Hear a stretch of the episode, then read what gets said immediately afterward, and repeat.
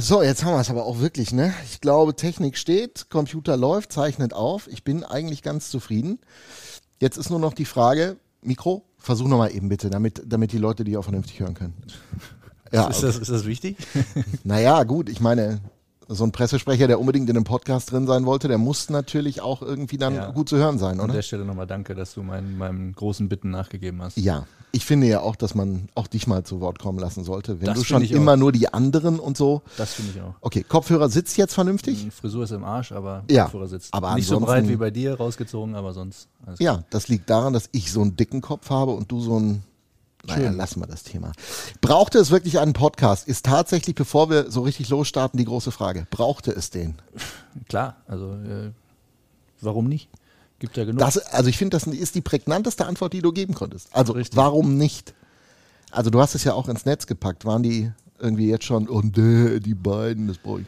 Tatsächlich ähm, gegen uns beiden persönlich äh, habe ich so gut wie gar nichts mitgekriegt, was mich natürlich wundert. Vor allen Dingen nach deiner Moderation am Wochenende, ne? Das muss man ja auch Auch da habe ich sagen. natürlich nur positives Feedback gekriegt. Hast du auch verdient. okay, ähm, Spaß beiseite. Ich glaube, die, die ähm, Reaktionen waren durchaus positiv. Insofern gut für den Podcast schon, denke ich mal der soll, also eigentlich, nur dass wir beiden das nochmal klar haben untereinander, bevor wir das dann wirklich auch aufnehmen. Also der soll ja eigentlich ein klares Format haben. Also am Anfang diskutieren wir immer über drei wichtige Punkte. Wer legt fest, was wichtig ist und was nicht? Du. Natürlich. Okay. Also weil ich bin der kritische Journalist, du der Pressehani vom See. Genau. Also da, aber wir, wir reden darüber. Also du kannst mir deine Meinung sagen. Ich bin schon sehr gespannt, äh, wie das vor allen Dingen auch sportlich funktioniert. Ähm, dann haben wir immer mindestens ein oder zwei längere Interviews in der Geschichte drin. Also Leute, die zu uns hier live kommen oder mit denen wir uns vorher unterhalten haben. Ähm, dann gibt's die Vorschau aufs nächste Wochenende, weil ja immer donnerstags passt ja immer ganz gut. Und dann haben wir noch fünf Fragen an. Das haben wir geklaut, oder? Das haben wir geklaut. Ich bin äh, sehr großer gemischtes Hack-Fan. Äh, damit auch der erste Shoutout im Podcast. Ich weiß nicht, ob dir das was sagt, wie tief du im Game drin bist. Äh, aber diese fünf Fragen an Rubrik ist äh, ganz klar von Felix Lubrecht und Tommy Schmidt geklaut, äh, aber einfach bewährt und das ist ja unsere Arbeit. Also wir können auch mal klauen. Vielleicht machen wir es annähernd so gut wie die beiden. Ich fürchte nicht. Okay. Aber es wäre ein Versuch wert, so nah wie möglich ranzukommen. Natürlich. Ja, Shoutout habe ich auch schon. Also egal, der Junge ist irgendwie 50 Jahre jünger als ich und dann müssen wir irgendwie klarkriegen, dass wir das äh, hintereinander gehen. So, dann starten wir einfach mal rein in den allerersten Podcast. Ich nehme dann mal auf, ja? Bist bereit? Die Premiere so, läuft. Ich, ich, ich, dachte, das war noch alles, das war jetzt nur Vorgeplänkel. Das war nur Vorgeplänkel. Wenn ich das im Internet höre, mein lieber Freund, dann haben wir ein Problem. Ich sag's nur. Okay. Und wisst ihr, was das Schönste ist, alle miteinander? Ich habe da so Tasten. Ja, und damit werde ich versuchen, wo immer ich kann, den Dötsch zu ärgern. Wenn ich, das, wenn ich das einmal höre, während ich irgendwas erzähle, ja. Ding, ne, dann schmeiße ich das Headset hier hin, dann hat sich das erledigt, kannst du die Scheiße alleine machen. Wir beiden werden uns doch bestens verstehen. Ja, wenn Felix. du die Finger von den Tasten da lässt. Na gut, einmal muss ich jetzt. Darf ich? Gerne. Okay, Premiere. Kühe, Schweine, Iserlohn. Der Radio MK Rooster Hockey Podcast. Dorfradio für Sauerland. Für Fans vom Seilersee mit Felix Dutsch und Mirko Heinz. Möchtest du noch irgendwas ausprobieren? Test. 1, 2, 1, 2, Test. Gut, mit Basecap. Nick Knatterton-like. Das ist keine Basecap. Schiebermütze nennt sich eine das. Eine französische Schiebermütze. Französisch. Sie. Warum Französisch? Habe ich mir im Urlaub gegönnt. Oh. Wo warst du? Wir haben eine kleine Rundreise gemacht mit der AIDA im Mittelmeer. Mhm. Und da waren wir an einem wunderschönen Ort namens Ayaggio, Korsika. Und die haben ein wunderschönes Städtchen. Da gab es einen kleinen Laden. Dann ist mir diese Mütze quasi verkauft worden in die Hände gefallen. Auch verkauft worden, weil ich kein Französisch gesprochen habe. Aber der Verkäufer hat mich die ganze Zeit angelacht. Aber äh, der wird wahrscheinlich vorm Laden gestanden haben, hat dir die aufgesetzt und wollte dann, keine Ahnung, 25 Euro von dir haben, würde ich jetzt mal tippen. Ich sag mal so. So läuft das doch. Also, so wie sie aussieht, ist sie 10 wert. Ach, jetzt bitte. Ich denke, über den Preis müssen wir nicht. nicht sprechen, aber zumindest hat der Verkäufer mir den Eindruck vermittelt, dass ich dieser Mütze sehr gut aussehe, dass sie mir sehr gut steht und somit habe ich sie gekauft. Hast du die Formulierung mitgekriegt? Der Verkäufer hat ihm den Eindruck vermittelt, dass. Nein, es ist ja auch so, Christian, Wahnsinn. Also man muss sagen, in Modedingen bist du einer der Manager in der deutschen Eishockeyliga, die ganz, ganz klar die Nase vorn hat, finde ich. Das kann ich nicht beurteilen. Ich ziehe mal das an, wo ich mich wohlfühle. Das sieht nicht immer gut aus. Das stimmt ja gar nicht. Aber ähm, nein, ich, ich bin, wie ich bin, bin ein Normal One. Und wenn Och, mir was ja, gefällt, Ja, ja, ganz spontan, the normal one. Ja. Hut ab. Ich sag nur willkommen zu unserem Mode-Podcast. Also damit wir gleich am Anfang mal, Hast du dazu auch einen Einspieler? weiß ich nicht, vielleicht sowas. Oh ja, ja das stimmt. Also modisch und so. Der da, Mode-Podcast, da sind wir erstmal raus. Vielleicht sollten wir doch besser über den eigentlichen Grund deines Daseins mal philosophieren. Das könnte der Sport sein am Seiler See. Und wir haben schon erklärt, wir brechen gleich für dich, nur für dich, das erste Mal das Format. Denn eigentlich unterhalten wir uns immer zu Beginn dieses Podcasts über drei Top-Themen, die die Iserlohn Roosters Welt bewegen könnte. Also aus unserer Sicht. Was die anderen denken, ist uns noch egal, aber vielleicht wird das ja auch nochmal was. Ähm, spätestens dann, wenn man uns auch schreiben kann. Daran werden wir auch noch arbeiten. Das Sportliche, lieber Christian, hat in dieser Woche eine Nachricht nach vorne gebracht, die so ein bisschen traurig war. Nämlich, dass Felix Megard-Scheel die Roosters verlassen muss. Warum ist das denn notwendig geworden? Also im Endeffekt sind wir nach der Saison uns schon einig gewesen, dass wir, dass wir ähm, ja, versuchen auf dieser deutschen Position generell bei uns im Kader eine gewisse Tiefe in der neuen Saison innehalten. Und Felix war einfach ein Puzzleteil. Deshalb war auch ein Grund, warum ich bei der WM war, weil ich ihn da auch nochmal äh, explizit mir anschauen konnte ähm, war ein Puzzleteil, was wir unbedingt gerne bei uns im Kader installieren wollten. Wir hatten ja, über mehrere Wochen und Monate eigentlich alles, was an Dokumenten angeht, was die Historie bei Felix in der Familie angeht, hatten wir jedes Mal positives Feedback, dass wir das dann auch bis zum Saisonstart hinbekommen würden. Und ja, wie es aber in den letzten Jahren uns öfters widerfahren ist, ähm, ja, hat dann irgendwo was gefehlt, ein Teil, oder ähm, ja, es war irgendwie nicht machbar mehr. Zumindest Was für jetzt uns genau? jetzt. Also das Sportliche, es war nicht gut genug. Nein, das war einfach nur, wenn wir jetzt von dem deutschen Pass sprechen, dann musst du Sachen einreichen und ähm, Jetzt war jetzt hier gerade die Tür aufgegangen. Echt. Wir Ja. brauchen unbedingt so ein Schild draußen. Also, Achtung, Aufnahme. Ja. Nächste Woche, du besorgst das. Definitiv. Ja, ich- ich kommt einfach davon rein, macht ja nichts. So weiter, wir wollten dich nicht wir sind ja live. Genau. Deshalb. Ähm, nein, aber du bist im Endeffekt ähm, gebunden an Dokumenten und an Regularien. Und das ist, was wir auch öfters betont haben, dass wir keinen Schmuh machen, sondern dass man auch Regeln befolgen muss. Und leider ist es jetzt so gewesen, dass wir uns dann darauf committed haben, dass wir, wenn es bis zur Saison nicht hinhaut, ja, dass sich dann auch beide Parteien in die Augen schauen müssen. Dann müssen wir einfach einen clean Cut machen. Und das haben wir jetzt getan, leider. Weil ich glaube, dass Felix äh, Potenzial gehabt hätte, uns gerade auf dieser deutschen Position weitere Tiefe zu geben. Nur als Ausländer ist es jetzt einfach so, dass wir, wir haben noch eine Position frei und ähm, wir haben natürlich auch mit Smith Abgang gehabt. So, das heißt, das ganze Konstrukt hat uns nicht dazu verleitet, dass wir sagen, wir unterzeichnen ihn als Import. Dafür möchte ich jetzt vorsichtig sagen, glauben wir, dass wir da qualitativ vielleicht etwas was anderes äh, hinzufügen können. Ja, und War das, war das bei, bei seiner Verpflichtung, war das, ein, war das auch ein denkbares Szenario damals? Weil ich meine, die letzte Saison von ihm war ja jetzt nicht so verkehrt. Topscorer, Top-Torschütze, Top-Spieler der dänischen Liga, okay, sicherlich eine Nummer tiefer, aber ähm, war das ein Szenario bei der Verpflichtung? Definitiv.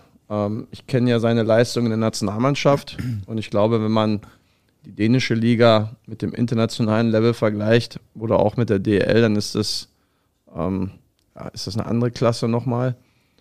Ähm, international hat er wirklich ähm, mit, mit, mit Reagan war es, glaube ich, und Storm in der zweiten Reihe gespielt mit Powerplay. Da war wirklich gute Leistung gezeigt. Aber nochmal, ich, ich denke, dass, dass wir da auch nochmal von zwei anderen Kalibern sprechen.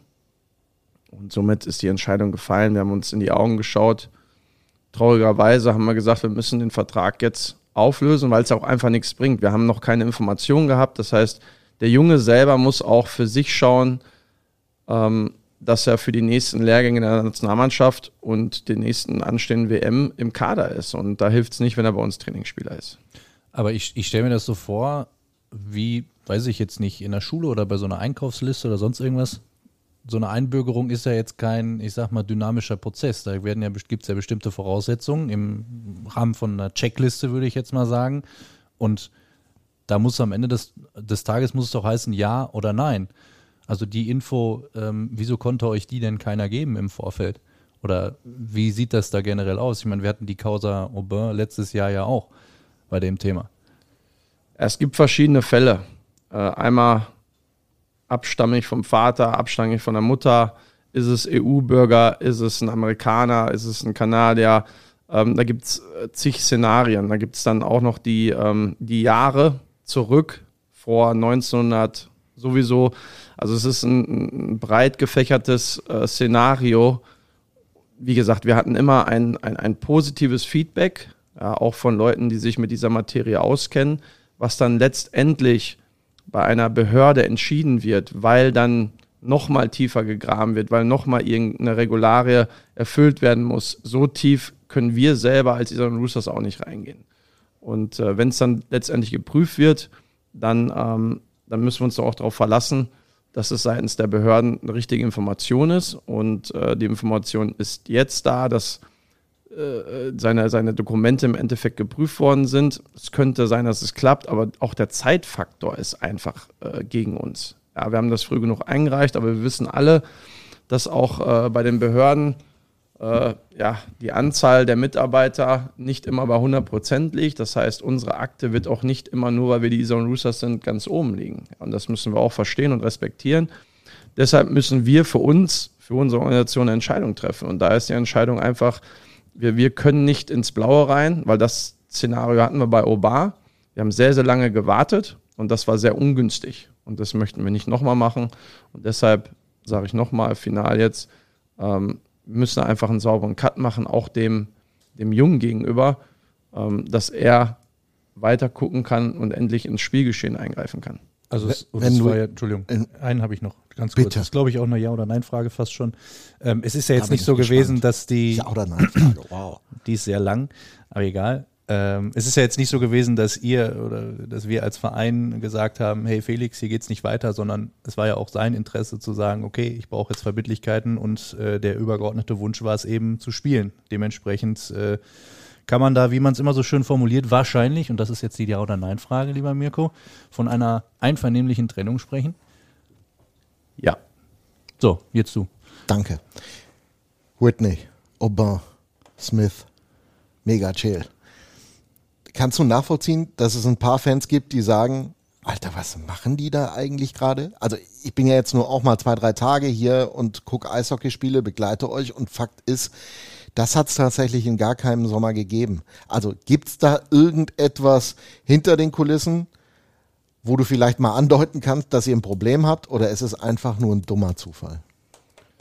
So ein Mix, würde ich sagen. Ähm, auf der einen Seite finde ich es gut, weil wir als Organisation immer versuchen, uns natürlich besser aufzustellen. Das heißt, wenn wir irgendwo unsicher sind, dass jemand nicht das bringt, ähm, was wir irgendwo auch einfordern, dann muss man Vertrag auflösen. Ja. Äh, und auf der anderen Seite haben wir natürlich auch gerade. Semski, Beispiel. Musst du nicht kommentieren, würde ich jetzt einfach mal so reinschmeißen.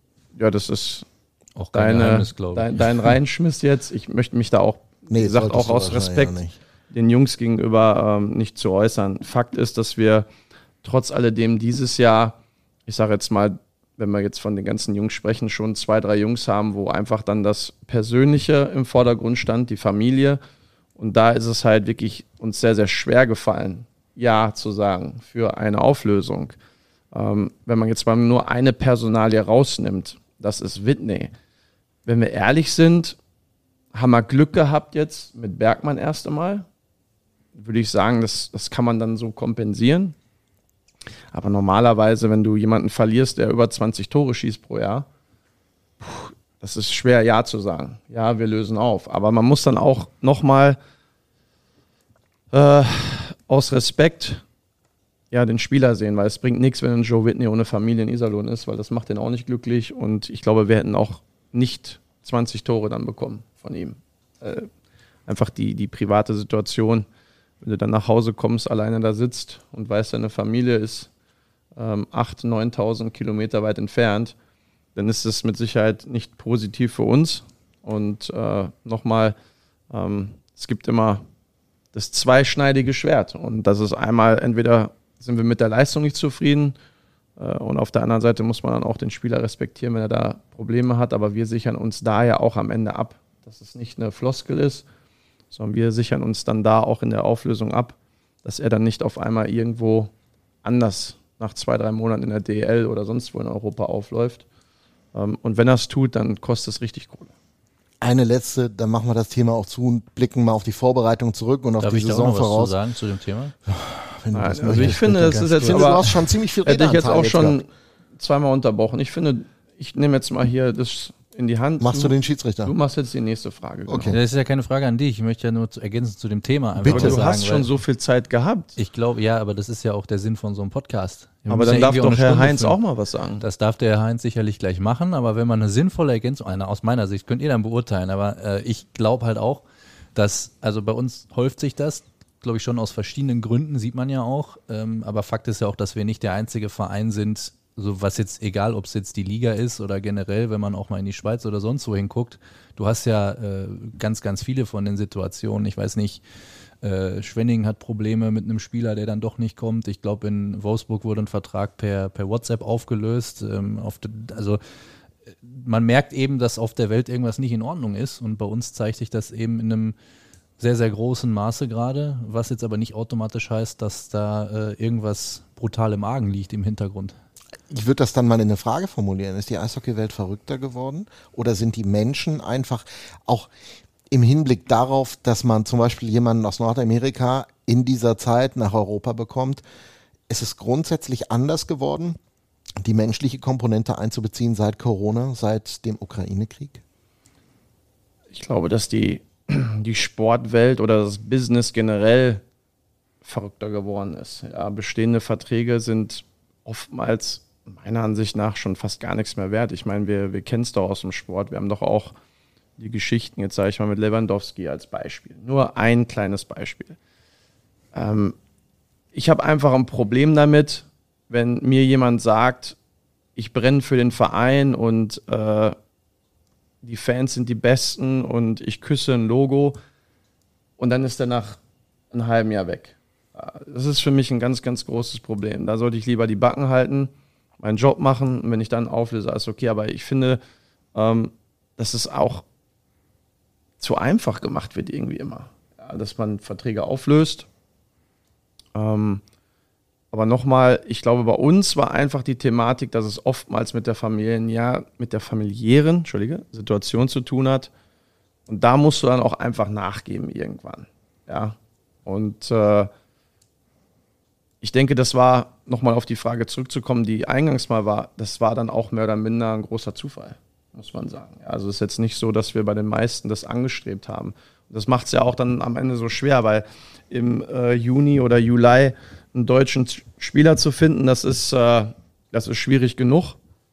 Aber das haben wir auch oft betont, dass selbst der ausländische Markt äh, auch nicht so einfach war und dass die Hoffnung, dass durch Russland irgendwie was aufs Tableau kommt, ja, an den Seiler See vorbeigeschippert kommt, das war jetzt auch nicht so. Also von daher ist durch Corona, was du ja gerade auch angesprochen hast, das ist alles, ist alles verrückter geworden. Ist alles verrückter geworden und äh, ja, aber wir müssen halt einfach probieren, in unseren Positionen immer wieder das Beste daraus zu machen und äh, dem Verein bestmöglich aufzustellen, dass er so erfolgreich wie möglich sein kann. Und das ist Und das, das, was wir ist, tun. das wäre dann genau noch mal einmal meine Frage gewesen, die, wenn Herr Deutsch mich nicht unterbrochen hätte, ich schon vorher gestellt hätte. Die Frage nämlich nach dem, wenn Leon Bergmann im Dezember geht, weil die persönliche Situation sich zu Hause wieder gebessert hat, zu den Adlern Mannheim zurück. Habt ihr dann nicht ein gravierendes Problem auf der deutschen Position, was Tore schießen anbelangt? Das wissen wir jetzt noch nicht. Ja, wir haben ja als Beispiel Eugen Alanov hat ja letztes Jahr in der zweiten Hälfte, nachdem Kurt dann da war, äh, erheblichen Aufwind gehabt. Also der war ja wie ausgewechselt und hat auch Tore geschossen. Und ich glaube auch jetzt die Vorbereitung kann ich erst einmal sehr, sehr positiv bewerten von ihm. Also ich finde schon, dass er einer ist, der auch nochmal überraschen kann. Ich denke, ähm, dass auch ein Ziegler ähm, in der Vergangenheit gezeigt hat, dass er mindestens zehn Tore schießen kann. Ähm, ich finde, dass ein Streu mit Sicherheit in Berlin eine etwas kleinere Rolle hat, hatte aber einen großen Anteil daran auch, dass sie ähm, die Meisterschaften gewonnen haben. Das heißt, wir haben schon Spieler in den Reihen, die, ähm, die überraschen können. Ähm, ich denke auch, dass, dass, dass wir mit Bergmann, wenn wir ihn verlieren sollten, wir haben ja diese neunte Ausländerposition noch offen, wäre das im Endeffekt dann der Austausch. Würde Bergmann da bleiben, wenn es die Möglichkeit geben würde, dann wäre das im Endeffekt das Sahnehäubchen für den Rest der Saison. So sehe ich das gerade. Aber natürlich gebe ich dir recht, ähm, man darf halt nicht zu viele, ja, zu viele Jungs haben, die, die, die gar nicht produzieren. Und wenn du dann so einen verlieren würdest, wie Leon, dann tut es mit Sicherheit weh, Ausländer hin oder her. Und das hatten wir mit Taro auch. Das war auch ein Spieler, der uns weitere Tiefe gegeben hat, weil er einfach in den in, allen Situationen einsetzbar war schon und da auch gezeigt hat, dass er auf einem sehr, sehr hohen Niveau produzieren kann. Ob jetzt mit einem Tor oder mit einem Assist.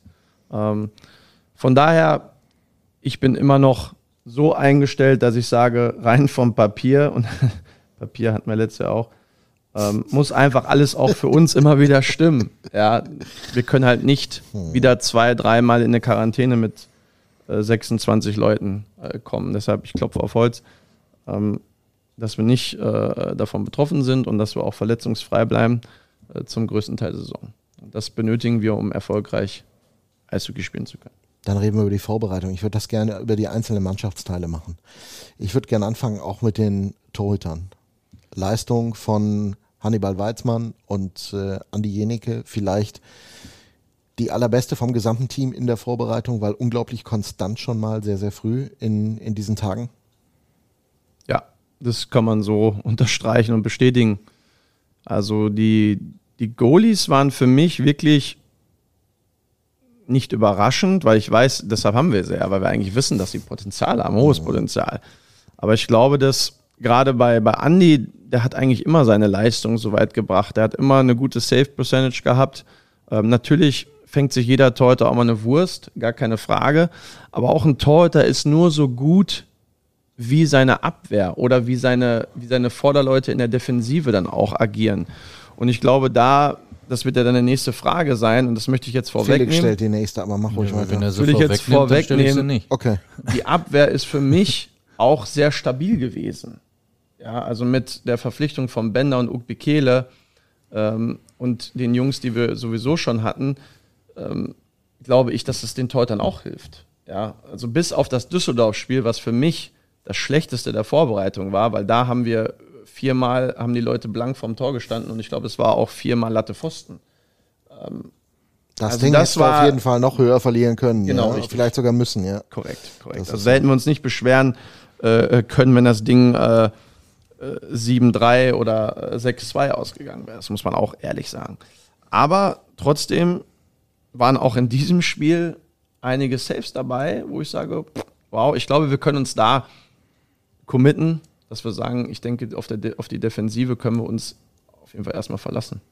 1a, 1b, 1, 2, wie, wie ist das zwischen den beiden eigentlich aufgeteilt? Gibt es da eine Definition oder ist es einfach so, dass man sagt, pff, lasse beide spielen, Andi ein bisschen mehr, Hannibal vielleicht ein bisschen weniger, weil das ist so geplant und dann gucken wir mal? Für mich ist das im Endeffekt ganz einfach zu bewerten und wenn ich das mal so, äh, so lapidar ins Mikro rein pusten darf, das sind zwei Torhüter und wer die Frikadelle fängt, der soll auch im, im Spiel fangen. Fertig aus, Mickey Mouse. Ja, wer Trainingsleistung bringt und das beide arbeiten en enorm hart, deshalb ist es auch immer schwierig für so einen Coach, glaube ich, dann zu entscheiden. Aber ich glaube, wenn uns jemand den Rücken frei hält hinten und äh, die Scheiben fängt, dann soll der stehen. Ja, aber wir müssen beide ins Spiel bringen. Das ist auch Fakt. Ähm, du kannst auch einen Torhüter heutzutage nicht unbedingt immer überspielen, weil das wird ja auch am Ende des Tages irgendwann äh, etwas kosten, sehr wahrscheinlich. Ja, und äh, ich denke, dass wir zwei Torhüter haben, die, die sich, ja, die sich betteln werden. Und das finde ich eigentlich als sehr positiv zu sehen, ähm, dass wir zwei haben, die wirklich sich gegenseitig pushen. Wollen wir noch über Verteidigung sprechen oder ist dazu schon alles gesagt aus deiner Sicht? Ich sag's mal so, Labrie hat viel nicht gespielt, war aber jetzt auch kein deutliches Absinken im Spiel gerade gegen Düsseldorf zu sehen. Ist dir irgendeiner, machen wir es zu Beginn der Saison positiv, ist dir irgendeiner von den Jungs sehr positiv noch im Hinterkopf geblieben? Äh, wie gerade schon erwähnt, ich fand die defensive Leistung generell von allen positiv. Also ich finde, dass wir da ähm, ein gutes Grundgerüst haben, dass äh, die Goalies mit den, mit den Verteidigern sehr, sehr gut harmoniert haben. Ähm, ich will da keinen Einzelnen rausnehmen. Okay, ähm, stell die nächste Frage. Nö, daher, das, ich bin äh, da kein großer Freund von da immer auf Einzelne einzugehen, weil ist ein Teamsport, oder? Da hast du. Definitiv, recht. aber nichtsdestotrotz ähm, glaube ich, dass man durchaus bei der Transferpolitik erkennen kann, dass es wahrscheinlich kein reines ausländisches Verteidigerpärchen geben wird, sondern immer auch ein Deutscher damit spielt. So war es zumindest in der Vorbereitung und ähm, könnte ja sein, dass das äh, was miteinander zu tun hat, dass die Kommunikation einfach ein bisschen einfacher ist, wobei da eh viel auf Englisch geschrien wird, sei es drum. Ähm, was wir letztes Jahr eigentlich von Saisonbeginn an hatten, äh, Erfolg hin oder her, was du auch dieses Jahr fand ich in den ähm, Vorbereitungsspielen wieder gemerkt hast. Beispiel Düsseldorf ist super. Du spielst ein gutes erstes Drittel, fürs, glaube ich, fürs zum fürs 1-0 und dann fehlt dir wieder die Konstanz, dass man da mal nachlegt. Es war immer irgendwie, auch gegen Bremerhaven, das zweite Drittel. Ähm, hat das was dann auch vielleicht mit einer mangelnden Produktion nach vorne zu tun? Chancenverwertung? Wie sieht es im Sturm aus, mal so rumgefragt? Ja, wenn wir jetzt, ich meine, wir müssen ja, das Düsseldorf-Spiel jetzt nicht äh, komplett aufblasen, aber es war schon wieder, ja, es war schon wieder erkennbar, dass wenn wir das zweite Tor nicht machen, und da hatten wir auch wieder einiges an Chancen, ich glaube, dann gibt es auch irgendwo einen anderen Spielverlauf, aber du gehst halt einzeln in die Pause und dann ist es natürlich erschreckend, dass du zwei Drittel siehst, die, ich will es mal dezent ausdrücken, äh, jetzt bin ich schmal waren. Ja. Sehr schmal. Und äh, das hatten wir in dem äh, Bremerhaven-Spiel, hatten wir es auch gehabt. Da haben wir erste Drittel wirklich hervorragend gespielt. Wir haben wie, wie zu unseren guten alten Zeiten, haben wir ja wirklich äh, gepusht, was das Zeug hält. Und im zweiten Drittel war Katastrophe. Da sind wir allerdings im letzten Drittel wiedergekommen. Und da haben uns auch dann die Torhüter im zweiten Drittel ja, den Arsch gerettet, erste Mal, dass du wirklich noch in so eine zweite Pause gehst und fürs letzte Drittel alle Möglichkeiten hast. Deshalb sage ich, das ist ja wie so eine Achterbahnfahrt, so ein Spiel, so eine Saison, ist alles immer gleich. Ich glaube, dass du immer deine Phasen haben wirst, wo du ja nicht so richtig im Tritt bist, aber es ist halt äh, die Kunst dann, ähm, ja, diese diese Talfahrten im Spiel, wie aber auch in der Saison, so kurz wie möglich zu halten und da auch immer wieder gestärkt rauskommst, weil die wirst du haben. Und ähm, die Produktion der Tore sollte, sollte mehr werden. Ganz klar. Ich finde, das ist unser Manko gewesen über die Vorbereitung, dass wir dann auch zu wenig Tore geschossen haben. Auch was das Powerplay angeht. Wir hatten, wir hatten gute Spielzüge, aber ich glaube, da hätte ich mir auch ein bisschen mehr erhofft. Ähm, Special Teams sind aber soweit völlig in Ordnung. Auch das Unterzahlspiel war hervorragend, muss man das sagen. Das hat echt gut funktioniert, ja. ja das ja. muss man sagen. Also da bin ich sehr Obwohl ihr gar nicht so viel gearbeitet habt im Training, ne? Nee, wir, also wir hatten ja seit, das ist ja das Witzige und das, ich weiß nicht, ob man das so laut sagen darf, aber wir haben eigentlich. Erzähl's leise. Wir haben eigentlich von Anfang an der Saison viel offensiv trainiert. Ja. Und deshalb ist es natürlich ähm, ja, komisch, dass wir da nicht auch offensiv schon besser in Tritt gekommen sind. Aber nochmal, hier geht es eigentlich dann auch mehr um die Produktion, weil wir haben uns auch hier ähm, gute Situationen herausgespielt. Und das ist für mich immer dann am Ende des Tages so ein bisschen ein Gradmesser, weil wir hatten auch Zeiten hier am Seiler See, wo wir offensiv auch wirklich nicht wirklich was kreiert haben. Und dann wird es gefährlich. Und das hatten wir eigentlich. Und jetzt muss halt nur das äh, kleine schwarze Ding in das äh, rote Eckige rein. Das ist so der finale Push, den wir noch benötigen. Aber ich denke, wenn man das Ganze nimmt, ganze Vorbereitung, das Team, ähm, ja, am Ende zählt jetzt der 16., da ist der Start, wo wir um was spielen. Augsburg. Und deshalb möchte ich gar nicht so viel ja, diese Vorbereitung irgendwo zu sehr im Detail bewerten, weil nochmal, die Jungs kommen an, dann gibt es zig Termine, die sie haben, dann spielst du in Ingolstadt ähm, am selben Tag Anreise, das haben wir aber gut hinbekommen, dann fährst du weiter nach Kitzbühel, dann hast du Teambuilding-Maßnahmen, ähm, die auch feucht-fröhlich sein können, was auch richtig war, weil mir hat man dann gesagt, seitens der Mannschaft, wow, das war eines der schönsten Trainingslager, die wir hier hatten wir kennen unsere Mitspieler mittlerweile hin und auswendig. Das war gut, das sagen sie tatsächlich alle. Also, dass die Harmonie ja, da also unten so gut ist, wie sie es lange nicht gespielt haben. Und das sagen auch die, die schon länger hier waren und ja auch unter Tabs zum Beispiel eine ja. vernünftige, eine vernünftige Mannschaft vorgefunden haben, die funktioniert ja. hat, weil es passte. Ne? Ja, und das finde ich, können wir auch positiv bewerten, weil das ist auch ein Teil der Saison, die Jungs zusammenzuführen. Aber am Ende weiß ich auch, dass du ähm, gemeinsam durch dick und dünn gehen musst und äh, von diesen Tiefen, wo ich gesprochen habe, da ist dann das letztendliche Teambuilding. Ja, wer schmeißt sich in Schuss? Wer arbeitet für den Nachbarn? Wer, ähm, wenn jemand schlecht drauf ist oder eine, mal eine schlechte Woche hatte, wer ähm, unterstützt sich? Das Team. Und das ist dann der letzte Teil des Teambuildings im Endeffekt. Wir haben jetzt nur ähm, ja, den ersten Teil von unserer Seite äh, den Jungs entgegengebracht. Und ähm, nochmal, Bremerhaven war dann ein Spiel, was wir auch positiv bewerten, bis auf das zweite Drittel. Ja, Dresden ist, äh, ich sag mal, ist auch schwer in Ordnung gewesen. Du verlierst natürlich dann gegen Dresden, wo wir auch dann nicht 60 Minuten gespielt haben. Ich glaube, ähm, ich habe mit das Matthias. Das ist auch so ein typisches Spiel gegen den Zweitligisten gewesen. Ja, ne? und ich habe mit Matthias Roos weißt, gesprochen. Kriegst, ne? Oh, ja, natürlich, aber der sagt auch, als ihr im letzten Drittel aufgedreht habt, das sagt er mir. Letzten Drittel habt ihr dann aufgedreht und da waren wir glücklich. Hätte, hätte es noch ein Drittel gegeben, wären wir, glaube ich, untergegangen. So, und das, was sagt uns das? Du musst einfach versuchen, über 60 Minuten äh, zu spielen. Aber das ist halt nicht immer möglich. Und dann verlierst du auch mal gegen Dresden. Und da muss man auch sagen, die haben eine gute Truppe. Guten und, Torwart. Äh, guten Torwart. Der hat wirklich diese zwei Spiele, die er da gespielt hat. Wer hat den eigentlich nach Deutschland geholt? Den Schwindner. Das war so ein Bekloppten. Mhm. Wer hat den abgegeben? ja, das war, das war ein anderer. Das, das war ein anderer. du wolltest uh, unbedingt. Äh, ja, ja. ja, wie gesagt, ich denke, die Vorbereitung war in Ordnung. Wir haben viel mitnehmen können, auch die Coaches haben viel mitnehmen können. Ähm, es war viel los am Seiler See. Ähm, und wenn dann Smith auf einmal nach diesem Trainingstag zwei Tage später ins Büro kommt und sagt, I gotta go home, dann ist das auch wieder ein Nackenschlag der vorher ja auch performt hat. In, ja, der ist auch besser. In, der dir richtig gefallen hat. Ja, der ist besser ja. in Tritt gekommen, hat eine größere Rolle bekommen. Coaches waren sehr, sehr zufrieden. So, und dann musst du diese Nachricht übermitteln an die Coaches. Dann ist es auch wieder so ein, so ein, so ein Bruch.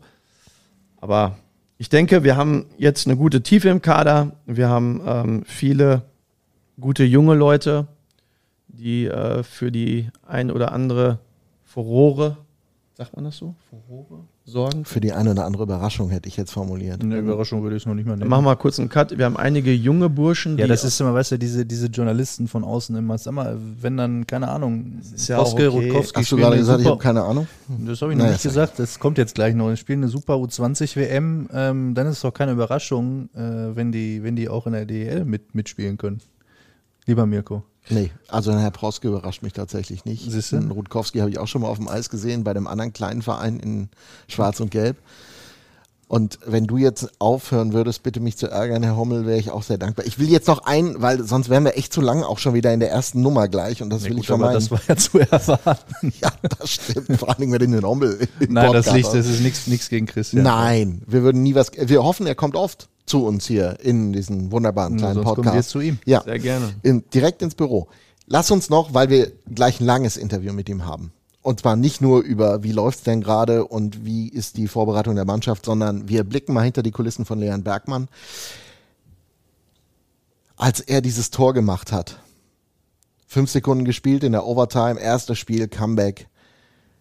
Ich habe mich so gefreut, wie ein Schnitzel, ehrlicherweise, dass der Sport mal wieder so eine Geschichte geschrieben hat. Hast du das auch gefühlt oder was hast du gedacht? In erster Linie möchte ich, dass es dem Jungen einfach gut geht. Ja, weil der macht keine einfache Zeit durch gerade und ähm, ich finde es schön, ähm, dass er jetzt so ein bisschen vielleicht, dadurch, dass er auch zu Hause ist, dass er ein bisschen Ruhe findet und äh, dass er sich da auch um den privaten Bereich ähm, ja, neben dem Sport kümmern kann.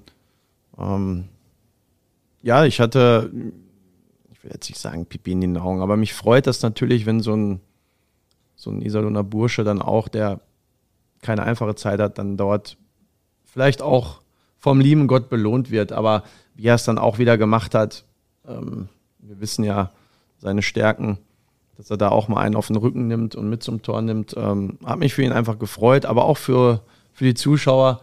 Ähm, auch es ist, ich glaube, wenn wir davon sprechen, dann muss man sich ja auch mal in den, in den Zuschauer versetzen. Und ich glaube, wenn die den Iserlohner Jungen da sehen, der macht dann das Tor, da freuen die sich auch wie ein Schnitzel, genauso wie wir. Äh, und von daher ähm, hoffe ich einfach, ja, dass, dass er das alles unter einem Hut bekommt. Und äh, wenn er für uns dann noch erfolgreich spielen kann, ja, dann freuen wir uns alle zusammen. Aber letztendlich ist auch hier, wie wir vorher besprochen haben von den anderen Leuten, die wir abgeben mussten, geht es hier, sind wir einmal in der glücklichen Lage. Ähm, hoffen wir einfach, dass da privat in der Zukunft alles, alles gut wird. Ist halt Bergmann-Style, ne? Das muss man einfach so sagen, oder? Das, Das, Tor? Tor. Vielleicht, das wäre doch eine geile Idee. Weißt du, das erste T-Shirt, was aus dem Podcast rauskommt, ist Bergmann-Style. Also es gab, kennt diese Koreaner-Nummer, kennst du noch? Propaganda-Style, diese Song, ich weiß nicht mehr. Ich Ja, hab's all, geb ich- geb weiß, ich ich bin kein Verbalerotiker, ehrlicherweise, aber ihr habt doch einen geilen Grafiker hier. wir alle würden uns wünschen, dass du das jetzt bitte nochmal zum Besten gibst. Das Interview. Gerne. Nee, nicht das Interview, sondern äh, Opan Gangnam Style. Glaube ich, der Bist, Song, den bist du du gesucht sicher, hast. ob du das jetzt. äh, Scheißegal. Ist leider kein Videomedium, sonst würde ich dich hier gerne tanzen sehen. Ja, Ansonsten Ich mich äh, nicht. würde ich Aber ich glaube, da kommen wir hin irgendwann, oder? Dass wir das live im. Mit Video. Ja, gut. sowas Aber würde ich dann, auf jeden Fall Dann hättest du die beiden Moderatoren definitiv auswechseln müssen. Ich meine, du und die Schiebermütze, 1A, aber wir jetzt? Nee. Aber wenn Herr Goldmann das schafft, Der ist aber auch geil. ist ein guter Junge, hundertprozentig. Ja. Ja. Und die anderen zwei Tontauben, die dabei sind, die sind auch eigentlich ganz nett. Vielleicht schaffen wir ja im Kleinen eine gute Alternative für alle Eishockey-Fans, die mehr Roosters wissen wollen. Und wer dann über die Liga im Detail informiert werden will, der geht dann in den anderen Podcast. Danke, Homsi. Und jetzt Bergmann-Style, das Interview mit Leon Bergmann. Lass uns mal reden über den großen Traum. Das war die NHL. Und jetzt bist du da sozusagen wieder angekommen, wo alles begann in der Saison 18, 19. Ganz ehrlich, ist das gefühlt jetzt gerade für dich ein Rückschritt oder ist das im Moment einfach der Lauf der Dinge? Ja, also natürlich äh, würde ich jetzt lieber in der NHL spielen. Ich denke, das kann sich jeder auch selber denken. Aber ja, manchmal hat der Weg einige Umwege in sich. Damals war der Weg eigentlich auch übers College gedacht und war hier und am Ende des Tages war es das Beste, was mir hätte passieren können. Wer weiß, wie es wie es dieses Mal wieder wird. Letztendlich waren diese NHL-Spiele tatsächlich die größten Momente in deinem Sport oder ist im Nachhinein betrachtet der Fokus auch bei dir auf ganz andere Spiele gerutscht? Ja, also ich würde schon sagen, dass die Spiele alle, vor allem natürlich die ersten, was, was ganz Besonderes waren. Dafür hat man sein ganzes Leben gearbeitet und geopfert und Jahr für Jahr ist es jeden Morgen wieder aufgestanden, hat trainiert. Auch wenn, wenn man manchmal nicht immer so die Lust hatte dazu, aber man, man steht auf und weiß, oh, heute, heute muss ich wieder trainieren und eigentlich würde ich lieber im Bett, im Bett sitz, sitzen. Das Einzige, was ich jetzt damit so auf eine Stufe stellen würde, wäre die Spiele bei Olympia und die Eröffnungszeremonie bei Olympia. Ich glaube, das war auch was, was ganz Besonderes und eine Weltmeisterschaft, die, sag ich mal, das Viertelfinale, Halbfinale, was wir da hatten, ist schon, mit das Größte gewesen. Ganz ehrlich, ich gucke unglaublich gerne Sportfilme. Und Sport schreibt ja echt geile Geschichten. Da kommt ein Spieler wieder zurück an den Seiler See aus Gründen, die vielleicht nicht die allerschönsten sind, aber er spielt wieder da in seiner Halle, macht die erste Partie und ist, das hat er hinterher selber gesagt, nicht so richtig gut drauf und schießt dann in der Overtime den entscheidenden Treffer schreiben solche Geschichten tatsächlich nur die großen Sportmomente? Und was hat dir dieser Moment ganz persönlich bedeutet? Hätte man sich ja nicht ausdenken können.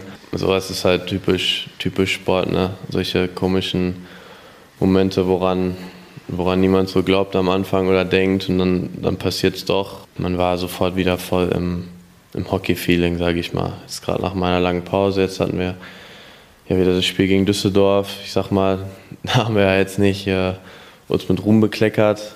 Auch wenn ich glaube, dass wir eine deutlich bessere Mannschaft sind als die Düsseldorfer. War es das erste Spiel gegen Bremerhaven war halt der erste Schritt auf dem Weg zurück. Und ich würde sagen, gegen Düsseldorf habe ich mich auch körperlich schon wieder deutlich, deutlich besser gefühlt. Ich denke mal, jetzt gegen Augsburg mache ich nochmal einen Schritt und das Ganze kommt, kommt wieder gut in Fahrt langsam. Und vor vier Jahren ich, war es ja auch häufiger mal der Fall, dass man da so zusammen gejubelt hat und dann ja, im ersten Spiel das direkt wieder zu haben und dann noch das Siegtor gemacht in Overtime und dann auch nur direkt nach fünf Sekunden. Das ist ja wieder so ein, wenn man, ich glaube, wenn man da zuschaut und auch spielt, das ist ja schon, da flippt man ja einfach aus, ne? wenn, wenn sowas passiert.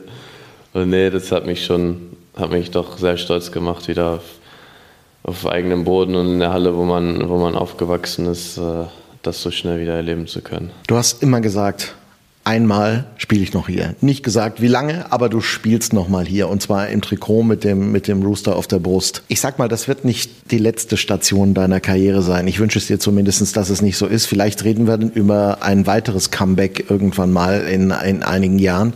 Aber gibt's für dich eigentlich Stand heute mit 23 Jahren ein klar definiertes Ziel, wo deine Karriere dich tatsächlich noch mal hinführen muss, noch mal irgendwann gerne darf? Ja, 100 Prozent. Also für mich ist ist das Ziel ganz klar, es wieder rüber zu schaffen. Ich bin jetzt äh, nicht mehr so jung wie damals, aber mit 23 ist man noch, noch lange nicht alt. Ich habe jetzt gesehen, dass drüben auch ganz viele Spieler erst mit 26, 27 da zum ersten Mal hinkommen. Ich würde sagen, dass ich jetzt ein wesentlich besserer Spieler bin als vor vier Jahren. Gut sein oder besser sein und noch mal eine Chance bekommen, sind zwei verschiedene Paar Schuhe. Aber das letztendlich kann ich nur durch meine Leistung beeinflussen, das, was ich jeden Tag mache. Und deswegen fokussiere ich mich darauf. Alle anderen Sachen, die, die passieren oder passieren eben nicht. Ein kleines anderes Ziel für mich wäre auch, äh, nochmal in Schweden in der Profiliga zu spielen, einfach weil ich da auch aufgewachsen bin, drei Jahre und da im Nachwuchs gespielt habe. Und dann sieht man halt immer so die Profis, wenn man aufwächst. Und dann ist es schon mal auch so ein Traum, irgendwo da auch mal zu spielen und äh, für sich selber das zu bestätigen, dass man dass es auch geschafft hat nochmal. Kannst du eigentlich vom heutigen Standpunkt aus sagen, was dich aus Nordamerika wieder weggeführt hat?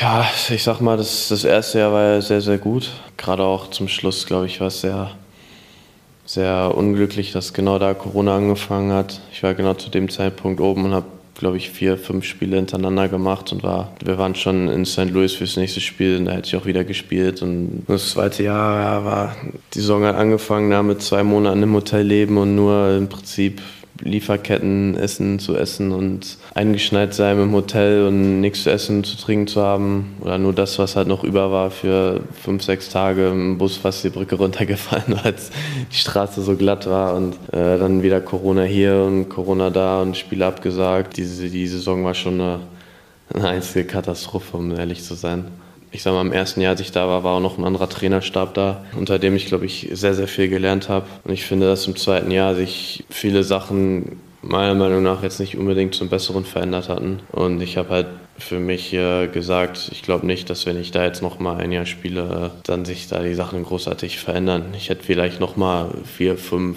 sieben Spiele bekommen in der NHL, wo ich dann halt zwei Wechsel pro Drittel habe. Aber das hat ja nichts wirklich mit mit richtig NHL-Spielen zu tun. Ne? Deswegen habe ich mir gesagt, vielleicht ist es besser nach Hause zu kommen und in Deutschland nochmal zu spielen, ein, zwei, drei Jahre zu zeigen, was man kann, viel zu spielen und es dann nochmal versuchen, dass ich es nochmal versuche, den Schritt rüber zu, mache, zu machen, aber dann halt mit mehr, mehr Eiszeit und dass man ein richtiger Spieler ist und nicht das fünfte Rad am Wagen in der Aufstellung. Du hast gerade so schön beschrieben, im Hotel und Essen vom Lieferservice und das dann jeden Abend über lange Strecken. Jetzt sagen wir, Alter, beschwer dich nicht über sowas. Aber Fakt ist, gerade du bist ein Typ, der braucht um wirklich erfolgreich Eishockey spielen zu können, genau sein Essen, genau seine Trainingsgewohnheiten, genau seine Abläufe. Das ist für dich ganz persönlich, so wie ich dich kennengelernt habe, unglaublich wichtig. Ja, ich sag mal klar, wenn man jetzt keinen Hochleistungssport macht und nur vor sich hin lebt, dann ist das sicherlich nichts Schlimmes und das Essen schmeckt ja auch nicht schlecht. Aber ähm, wenn man halt Hochleistungssport macht und auf auf Top-Niveau, auf, auf Welt-Top-Niveau das, das machen will, dann kann man ja nicht jeden Tag äh, Fritten und Burger und was weiß ich, irgendwelche fettigen Nudeln vom China-Lieferdienst essen. Geht vielleicht eine Woche gut oder zwei, aber mit der Zeit bezahlt man dafür den Preis und verliert. Ist auch nicht 30 Prozent an Form, aber die 4, 5 Prozent verliert man schon und das ist dann halt hinterher der Unterschied, ob man auf Mais den einen Sprint knapp gewinnt oder knapp verliert, ob man schießt und der Puck geht dann in Pfosten rein oder an Pfosten und raus. Und das sind alles so Kleinigkeiten, die, die addieren sich mit der Zeit. Ich denke, dass das halt allgemein sehr, sehr negativ war. Reden wir über die besonderen Tage in der NHL. Du hast sicherlich viele Momente erlebt, wo du sagst, du, ich muss mir mal die Augen reiben am Ende des Tages. Kannst du so einen Moment, der dir wirklich so ganz nachhaltig in Erinnerung geblieben ist, einfach nochmal für uns nach vorne kramen und sagen, hey, also das war echt eine Situation, da habe ich gemerkt, jetzt bist du da, wo deine Träume dich immer hinbringen wollten. Das erste Spiel in der NHL in Las Vegas. Das war ja auch direkt nach der Saison, wo, wo San Jose Vegas in den Playoffs rausgeschmissen hat. Da war natürlich eine unglaubliche, unglaubliche Stimmung zwischen den beiden Fan, Fangruppen und man war, wenn man aus Las Vegas kam, nicht gerne gesehen in San Jose und umgekehrt auch. Und äh, dementsprechend war das erste Spiel auch, auch äh, ja, man stand gut unter Strom. Das Intro in Vegas und allein die Stadt, das ganze Gefühl und der Vibe in der Stadt, das ist schon, glaube ich, was, was Einzigartiges. Wenn man da dann aufs Eis geht und das Spiel losgeht, die ganze Halle da mit, weiß ich nicht, 20, 25.000 Leuten sturzbesoffen ist und, und rumgrölt und Party macht, ist schon, ist schon cool. Jetzt stelle ich mir vor, da kommt der kleine Leon aus Hema in eine große NHL-Kabine und da sitzen Jungs, die sind locker 40 und sind, sind Weltstars.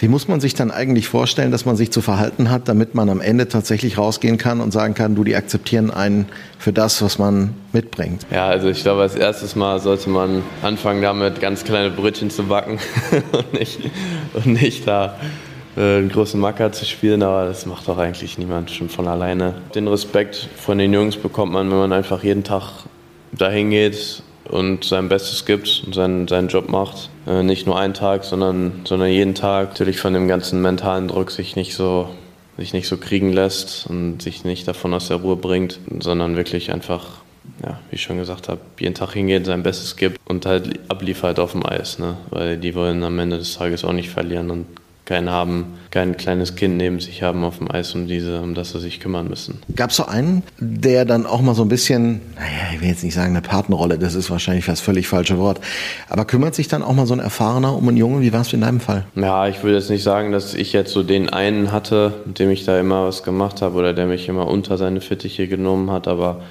ich war mehrmals bei, bei Thornton zu Hause zum, zum Abendessen. Seine Frau ist ja Schweizerin. Und ähm, da war ich dann noch mit mit dem anderen Jungen, der auch es gerade neu in die NHL geschafft hatte. Sonst natürlich mit Timo Meyer hatte ich immer viel zu tun, einfach weil er auch Deutsch spricht. Und mit den Schweden, mit, mit Sörensen und Melka und Erik Karlsson, aufgrund von meiner Zeit in Schweden, dass ich mit denen halt Schwedisch gesprochen habe, immer, glaube ich, hat man natürlich schon auch dann ein kleines Stein im Brett. Ähm, man, kann, man hat sich halt, man hat halt viel, worüber man sich mit denen dann unterhalten kann. Lass es nur Zeit im Nachwuchs zu sein. Man kennt die Städte, man kennt die Vereine, man kennt die Musik und die Artisten, die sie produzieren. Und da hat man natürlich dann viele kleine Gemeinsamkeiten.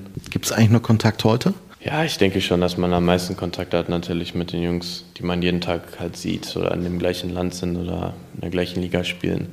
Aber ab und zu äh, Jetzt aus San Jose schreibe ich schon mal mit, mit dem Markus Sörensen zum Beispiel, der spielt jetzt in der Schweiz, hat letztes Jahr in Dürgarden gespielt. Ich kenne noch auch ein paar andere NHLer so aus, aus Göteborg halt vom Trainieren, wie Fial oder so, der hat halt jetzt eine Hochzeit, habe ich ihm gratuliert oder Lagesson, der spielt in Montreal, mit dem schreibe ich ab und zu mal oder so, so Kleinigkeiten. Das ist jetzt auch nichts Besonderes, auch nicht wöchentlich, sondern eher mal monatlich, aber man folgt sich natürlich auch gegenseitig auf, auf den Social Media Kanälen und bleibt halt so ein bisschen indirekt, sage ich mal, im, in Kontakt. Du hast gerade gesagt, so schön, die wollen ja auch keine Kinder neben sich haben in der NHL, sondern die wollen Spiele gewinnen.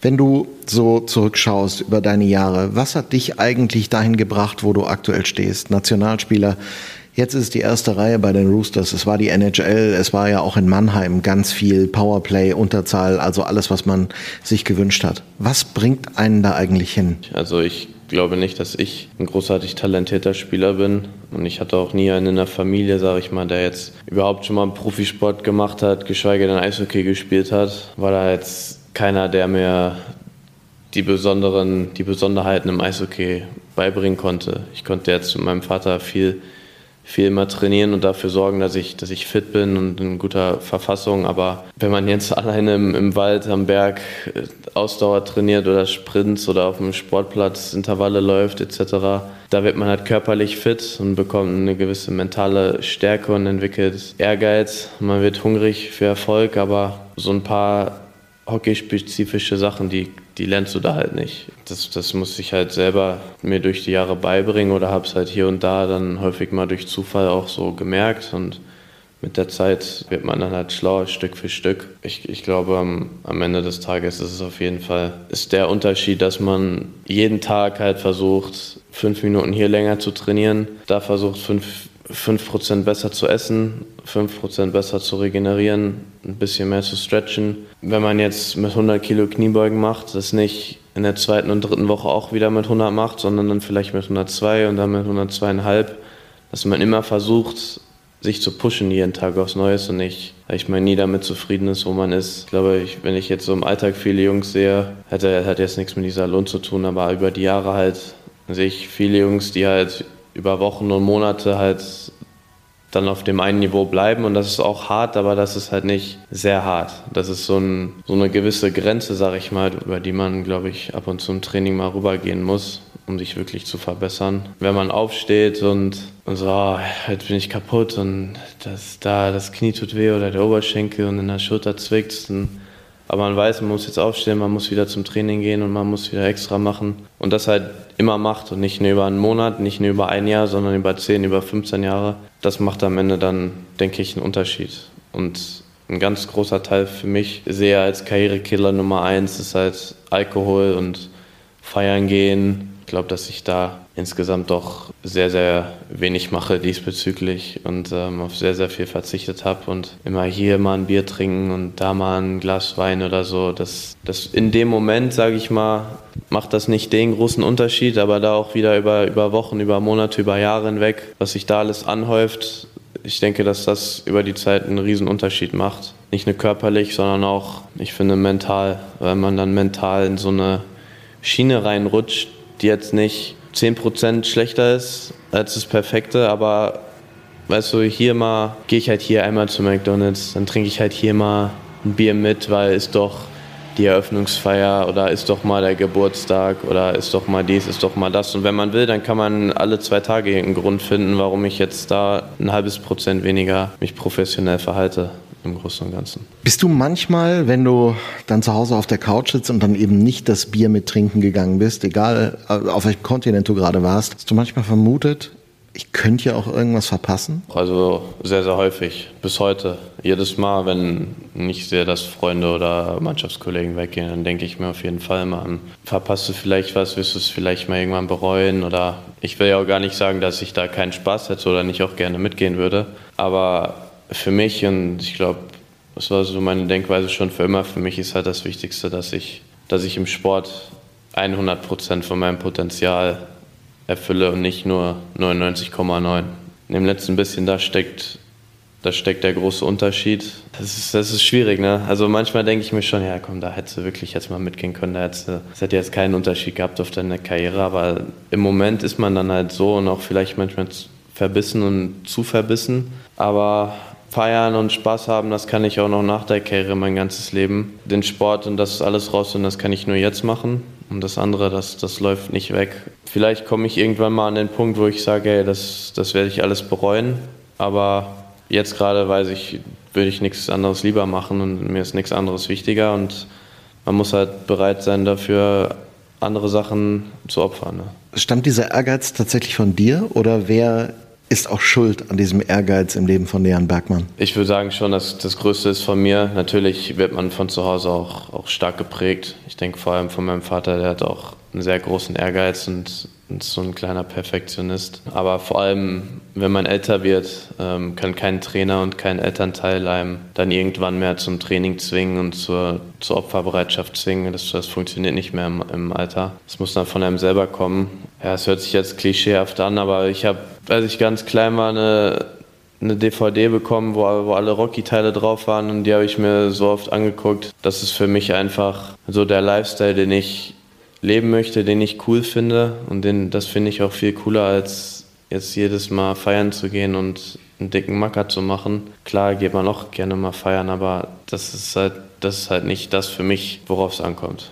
Ich habe mal gelernt, dass gute Spieler von denen, die ganz, ganz oben stehen in der Weltklasse. Da macht der Sport nicht mehr viel aus. Da macht vielleicht Training am Ende was aus. Also diese Beschreibung kann ich nachvollziehen, aber vor allen Dingen der Kopf. Ist es so?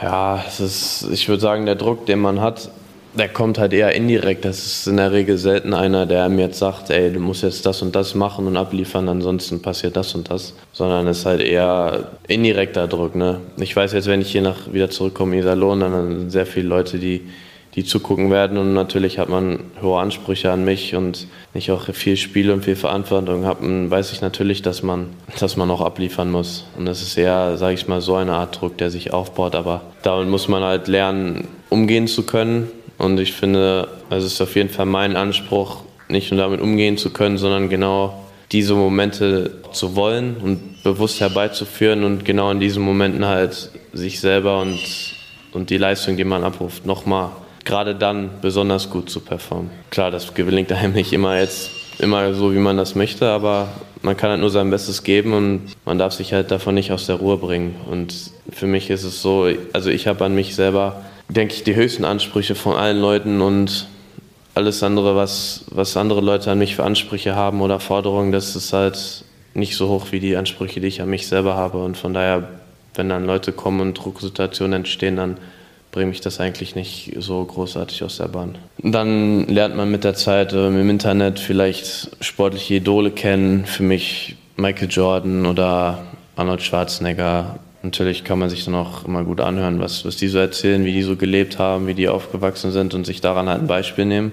Ich glaube, dass das Training am Ende des Tages einen auch nicht nur körperlich sehr prägt, sondern auch mental. Wenn man wirklich trainiert und häufig am Berg Intervalle läuft, nicht nur bis man fertig ist, sondern bis man, bis man sich übergeben muss. Das, das prägt einen mental unglaublich. Das, das halt über die Jahre immer und immer und immer und immer wieder, bis man es nicht mehr hören kann, das, ja, das stumpft einen sehr ab mental, dass man da einiges einiges gewöhnt ist, was vielleicht für normale Leute ein bisschen schwieriger ist zu ertragen. Du bist als junger Mann weggegangen aus Deutschland und hast ganz bewusst entschieden, in Schweden im Nachwuchs zu spielen. Der Sprache hat es geholfen, weil das ist sicherlich schon mal ein Vorteil, den man hat. Andersrum, was hat es dir tatsächlich sportlich gebracht, dort ausgebildet zu werden? Vielleicht irgendwann mal perspektivisch, das ist das eine, aber für den, für den Spieler Leon Bergmann selbst. Ich muss sagen, ohne den Schritt nach Schweden glaube ich nicht, dass ich vielleicht überhaupt Profi geworden wäre. Schweden hat mich auf dem Eis extrem geprägt, aber auch neben dem Eis. Das, das fing schon an, bevor ich dann tatsächlich da war. Ähm, ich wusste ja schon, dass ich den Platz dann da habe, vier, fünf Monate bevor ich dann da hingegangen bin, weil ich halt im Tryout da war. Und ähm, das fing damit an, dass ich jeden Tag aufschreiben sollte, was ich esse, von morgens bis abends, jede Kleinigkeit und man dann quasi ein Essenstagebuch geführt hat und so dann halt daran geführt wurde, was halt der Anspruch da ist. Und vor Ort, sage ich mal, war es schon häufig eine sehr schwere Zeit. So allgemein eine sehr, sehr schöne Zeit, aber war auch sehr hart ab und zu. Ich sage, man muss sich vorstellen, ich bin jetzt mit, mit 14 nach, nach, nach Göteborg gegangen, nach Schweden, nach, auch nicht zu irgendeinem Verein, sondern von Frölunda. Das ist in Schweden, würde ich sagen, die Nummer eins. Das ist auch nicht der BVB im Fußball, sondern der FC Bayern. Äh, nicht um den BVB jetzt schlecht zu machen, aber ich glaube, dass der FCB schon nochmal einen kleinen Schritt darüber ist, vor allem international. Kann man sich halt vorstellen, was was da im Verein für, ein, für eine Leistung herrscht, wie hart da trainiert wird und was da einem jeden Tag abverlangt wird. Und wenn man halt auch alleine ist und vor allem am Anfang kein Wort versteht und es ist viel Konkurrenz und die in Schweden ist halt so U18 und U20 ist dann, das nennt man quasi das Hockeygymnasium. Man bekommt halt quasi seinen Platz, um in das Hockeygymnasium reinzukommen. Darum geht es in der U16 und ich bin da hingekommen in die U16 und es war halt noch ein Platz frei in der U18 und ähm, ganz viele Jungs, die halt aus Göteborg kommen und da aufgewachsen sind, haben halt in der U16 gespielt und hatten halt noch keinen Platz. Und ich bin halt der doofe Deutsche sozusagen, der da hinkommt. Keiner kennt ihn. Ich kann halt ein bisschen Englisch reden, aber kein Schwedisch. Und natürlich wird mir da jeder zustimmen, was auch mit den Eltern und so ist. Und wie dann über, über einen halt geredet wird und auch Unwahrheiten verbreitet werden, wie man vielleicht hier und da runtergemacht wird und dann kennt der eine Papa, kennt den Trainer gut und der hat schon mit dem gespielt und dann hat der eine einen großen Bruder, der spielt schon in der U20 und der wird gedraftet und von dem anderen der Papa ist Trainer. Und ähm, das ist ein ganz schönes Gesteche und Gehaue und da muss man dann halt irgendwie es schaffen, das alles auszublenden und halt jeden Tag zum Hockey zu kommen, Spaß zu haben und sich trotzdem noch zu verbessern und dann den Platz zu bekommen und dann ähm, denke ich, kann man sich vorstellen, was das, was das zum Teil halt für ein Umfeld da ist. Und nebenbei muss man halt auch noch in die Schule gehen. Wobei ich jetzt sagen muss, die Schule, also fand ich, war, war sehr, sehr schön. Ich war im kleinen Vorort von Göteborg, der ist Möllendal. Da war ich, äh, in, der, in Schweden ist es ja auch so, dass die Grundschule von der ersten bis zur neunten Klasse geht und ich war dann in der neunten Klasse. Und ja, das war noch richtig oldschool Schweden, würde ich sagen. Das hat man schon gesehen, gesehen wie die Lehrerin nur angezogen sind, wie sie geredet haben, wie sie von der Mentalität waren. Und dann ist man mittags zusammen in die Kantine gegangen und dann gab es mal Fleischklöpse mit dies und dann ab und zu gab es Fischgrateng und bei Fischgrateng haben sich dann immer alle aufgeregt, das wollte keiner essen und dann das hat dann schon sehr geprägt und am Ende des Tages, ich sag mal zwei Drittel der Saison rum waren in der 16 in meinem ersten Jahr. Am Anfang hätte ich gar keinen Platz bekommen sollen, ähm, obwohl ich Top-Torschütze der Mannschaft war. Und sie wollten den Platz jemand anderem geben und dann, okay, dann musste man sich halt umgucken, was, was es sonst noch gibt. Aber dann war ein Trainer da, der mir sehr wohlbesonnen war und der hat dann auch noch mal mit einem anderen hat geredet und gesagt, hey, das könnt ihr nicht machen und hat es schon mal jemals gegeben, dass der Top-Torschütze auch mit einigem Abstand sogar keinen Platz bekommt im nächsten Team. Das hat ja nichts mit Leistung zu tun, sondern nur, weil hier manche Leute halt gewisse Leute kennen. Dann habe ich halt letztendlich dann doch den Platz bekommen und was das dann wieder innerhalb der Mannschaft ausgelöst hat, dass der eine Deutsche den Platz hat bekommen hat und nicht die Kinder, die in Göteborg aufgewachsen sind, schon zehn Jahre bei Frölunda gespielt haben, war natürlich auch nicht immer das Einfachste. Ja, dazu kommt halt wirklich dass das Training in Frölunda ist. Ich denke, jeder Eishockeyspieler wird mir ja zustimmen. Frölunda ist bekannt dafür, dass die wirklich wie die Wahnsinnigen trainieren. Den ganzen Sommer von Profis bis zu 16. Und das ist auch so, dass das ganze System von oben herab geplant ist und abgesprochen ist. Und ja, da trainiert man wirklich und ist so fertig, dass man nur noch liegt und auf der Bahn fast einschläft, weil da nichts mehr über ist im, im Körper. Das, denke ich, hat dann, also hat mich wirklich enorm, enorm geprägt und ich glaube, dass ich da in manchen Bereichen sehr, sehr schnell erwachsen geworden bin. Diese harte Arbeit, auch dieser Verzicht auf die Eltern und auf vieles andere, die, was du gerade beschrieben hast, hat dich aber dahin gebracht, wo ein Sportler irgendwann mal hin möchte. Tatsächlich zur olympischen Eröffnungsfeier. Gönnst du dir oder hast du dir in diesem Moment dann tatsächlich auch mal so in diesen ganz kleinen Moment gegönnt, wo du sagst, dafür genau dafür, für diesen besonderen Moment habe ich das alles getan? Ja, also das, das denke ich, hat, hat jeder mal. In solchen Momenten, dann kann man vielleicht mal ein paar Minuten den ganzen Stress vergessen und Anführungsstrichen genießen. Ich glaube, dass solche Momente auch sehr wichtig sind, dass man ab und zu halt auch mal sowas erlebt und nicht immer nur äh, sorry, dass ich das jetzt so sage, aber nur jeden Tag Scheiße frisst über Jahre, sondern ab und zu mal Erfolgserlebnisse sind auch ganz wichtig. Und natürlich, das ist das ist was Besonderes und ich würde lügen, wenn ich nicht sage, dass ich jetzt jedes Mal beim Training wieder motiviert bin, es zu den nächsten Olympischen Spielen auch wieder zu schaffen, weil ich das halt nochmal erleben möchte. Man muss halt dann auch wieder auf der anderen Seite einen Mittelweg finden und nicht in diesem, oh, in diesem Staunen zu bleiben, sondern dann ist die Eröffnungsfeier zu Ende, dann muss man es abhaken. Nächster Tag ist wieder Vollgas und Competition und wenn es geht, dann bringt man den anderen auf dem Eis um.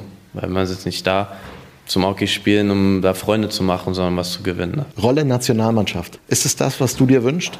Natürlich, also an erster Stelle für mich, bei, wenn ich Nationalmannschaft spiele, ist das, das, woran, das Einzige, woran ich denke, ist, dass wir für unser Land spielen, dass wir Deutschland repräsentieren. und dass wir gewinnen. Und ähm, ob da jetzt eine erste Reihe spielt oder vierte Reihe, ist es für mich vollkommen egal. Hauptsache, man performt gut mit dem Team, man hat Erfolg, man gewinnt, man repräsentiert unser Land gut. Wer Erfolg hat, am Ende des Tages hat recht, wer abliefert, hat recht. Und natürlich bin ich da jetzt lieber in einer verantwortungsvollen Rolle, als nur einen Wechsel pro Drittel zu haben. Aber da spiele ich halt die Rolle, wo der Trainer meint, dass die, in der ich dem Team am meisten helfen kann. Und vielleicht ist das, je nachdem, welche andere Spieler dabei sind, eine zweite Reihe mit Powerplay, vielleicht ist das eine dritte, vierte Reihe mit Unterzahl oder keins von beiden und ich spiele nur 5 gegen 5. Das, das, das muss dann halt der Trainer entscheiden. Aber wenn ich das Trikot anziehe und den Adler auf der Brust habe, dann geht für mich nur jeden, jeden Wechsel das Beste zu geben und ähm, alles dafür zu tun, dass wir gewinnen. Na klar spiele ich gerne viel und auch mit Verantwortung und das mache ich auch deutlich lieber und ich finde auch, ich habe ja jetzt auch in den ersten, sage ich mal, WMs, die ich mitgespielt habe, eine eher kleinere Rolle gehabt. Ich denke, da würde ich mir auch wünschen, dass ich da jetzt langsam mehr Verantwortung bekomme. Ich denke auch, dass ich es in gewisser Art ein Stück weit verdient habe. Auf jeden Fall auch mit meiner Zeit drüben in Nordamerika habe ich sehr viel gelernt, auch vor allem was das Defensive angeht. Nach Olympia kam ohne Zweifel eine der schwersten Phasen in deinem Leben. Corona, Herzmuskelentzündung, als Resultat sechs Monate kein Eishockey, auch kein Training. Das heißt, ich kann mir ungefähr vorstellen nach diesem Interview, wie sehr das auch Leon Bergmann belastet hat, letztlich das alles nicht tun zu können, weil die Ärzte sagen, mm -mm, du musst dich schon, sonst passiert irgendwas. War das für den Kopf oder für den Körper noch herausfordernder als manches Eishockeyspiel, was du gemacht hast in deinem Leben? Wahrscheinlich für den Kopf herausfordernder als für den Körper. Ich sag mal, was mit meinem Körper ist, dass sich immer dann auf meinen Kopf auswirkt, weil ich natürlich dann viel drüber nachdenke. Allgemein muss man halt sagen, ist es für mich halt unglaublich schwer gewesen zu akzeptieren, dass ich halt wirklich gar nichts machen darf und wirklich gar nichts, also nicht mal eine Treppe im Haus hochgehen normal, ähm, keine Einkäufe tragen, solche Sachen da muss man dann halt irgendwie durch und man ist zu Hause und liegt auf der Couch und die anderen spielen Playoff-Hockey und die Halle ist ausverkauft und man will mitspielen und man, man will Gas geben, man will competen auf dem Eis und das, das geht nicht. Man ist dazu verdammt, unsportlich zu werden und seine ganze Form zu verlieren. Und ich denke, ich war zu dem Zeitpunkt in einer sehr guten Form eigentlich nach Olympia. Ja, und dann fängt man halt wieder an zu trainieren und ich sag mal, man hat normalerweise Sachen gemacht im Kraftraum, die kein Problem waren und man fängt man wieder an und 80 Prozent von der Belastung sind auf einmal ein Riesenproblem und man macht normalerweise Kniebeugen mit 140, 160 Kilo und auf einmal macht man zehnmal mit zehn Wiederholungen mit 40 Kilo und man muss das Training abbrechen, weil man, weil die Beine halt nicht mehr gehen, weil man nur noch Krämpfe hat und nicht die Beine brennen, sondern nur nur krampfen und es zwickt und das, man weiß, wenn man jetzt weitermacht, dann verletzt man sich vielleicht. Das ist dann schon, sage ich mal, schwer, aber da kann man halt dann nichts anderes machen im, im Alltag als Step by Step das langsam wieder hochzufahren, ähm, konditionsmäßig, kraftmäßig, auch einen Schläger wieder in die Hand zu nehmen, mal zu schießen, Stocktechnik zu machen, wieder langsam aufs Eis zu gehen. Ja, und ich habe mir ein paar Bücher gekauft, die ich gelesen habe über, über das Training, über die Ernährung und um das halt alles nochmal dann auf ein ganz anderes Level zu bringen. Das ist halt schwer, wenn man genau in einem Loch ist, dann fühlt es sich so an, als ob man noch einen so weiten Weg hat, um da wieder rauszuklettern. Ähm, und dann halt trotzdem jeden Tag halt gesund zu essen, zu trainieren, zu schlafen, nicht feiern zu gehen. Und man sieht halt, der Fortschritt kommt halt dabei erst viel, viel später. Aber und im Alltag ist man dann halt trotzdem noch so schlecht. Und dann halt trotzdem weiterzumachen, das ist dann für mich, finde ich, ab und zu eine Challenge. Aber da kann man halt keinen, da gibt es keine Abkürzung für. Das muss man einfach machen und da muss man wissen, was man will. Wenn wir uns jetzt so die letzten zweieinhalb Jahre anschauen, als wir uns getroffen haben im Februar 2020 in San Jose, als äh, du, als wir eine kleine Rundreise gemacht haben, äh, ein bisschen Zeit geopfert hast, und heute. Für dich müssen sie noch mehr crazy gewesen sein. Kann man das überhaupt noch denken? Also wie es damals war in diesem, an dieser Bar, als wir da gesessen haben in San Jose und heute, wie sich die Welt verändert hat? Vogelwild. Ich sag mal, was in der Zeit passiert ist, ne? Weil ich schon drüber gesprochen hätte, hätte man das damals einem gesagt, was jetzt alles passiert, dann äh, hätte man gesagt, äh, du spinnst doch, ne? das kann ja nicht sein. Aber ja, da sieht man halt, dass es so viele Sachen gibt, auf die man sich nicht vorbereiten kann und die man nicht planen kann und man muss halt, muss halt im Alltag äh, trotzdem immer wieder das Beste rausholen. Reden wir abschließend noch über die Roosters. Den du ja in jedem Fall mal bis Dezember jetzt treu sein darfst. Was wird dieser Mannschaft in dieser Saison gelingen? Wie eng steht ihr zusammen? Was ist im Moment das, was wir vielleicht auch auf dem Eis noch nicht sehen, aber was euch auszeichnen kann? Ich muss sagen, jetzt in zwei Spielen, die ich gemacht habe, man sieht für mich jedenfalls, wenn wir unser bestes Hockey spielen, im Vergleich jetzt zu den anderen beiden Mannschaften Bremerhaven und Düsseldorf und die auch ihr bestes Hockey spielen, dann glaube ich, sind wir deutlich besser. Ähm, man hat es in den ersten Dritteln jeweils gesehen, wo wir wirklich sehr aggressiv gespielt haben, fand ich mit viel Energie und viel, viel Druck, viel Autorität auf dem Eis.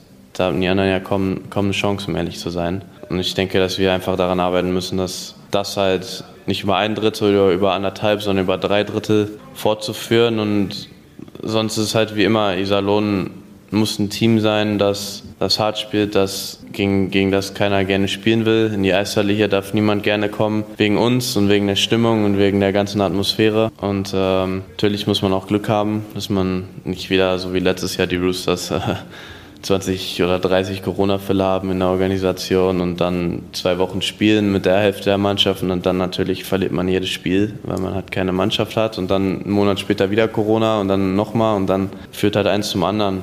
Ähm, verletzungsfrei muss man bleiben und es ist, ich glaube, dass der Erfolg am Ende des Tages ein Resultat von vielen kleinen Sachen sind, die, die gut laufen und dann am Ende zusammenkommen.